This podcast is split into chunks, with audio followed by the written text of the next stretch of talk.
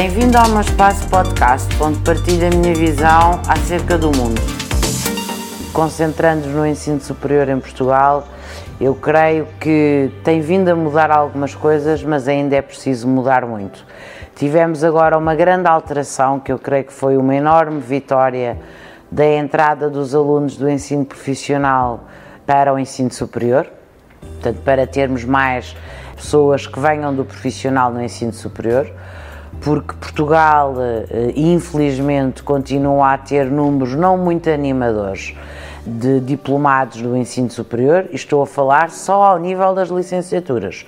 Portanto, se falarmos ao nível de mestrados e de doutoramentos, temos dado passos grandes, mas precisamos de incentivar ainda muito mais a investigação e a produção de ciência. Portanto, precisamos de ter efetivamente uma cultura científica em todas as nossas instituições de ensino superior.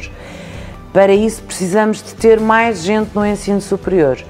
E já uh, recordo, temos o programa dos mais 23, temos a possibilidade de ter o aluno externo, temos agora esta via do aluno profissional, mas existe sempre a eterna questão das vagas.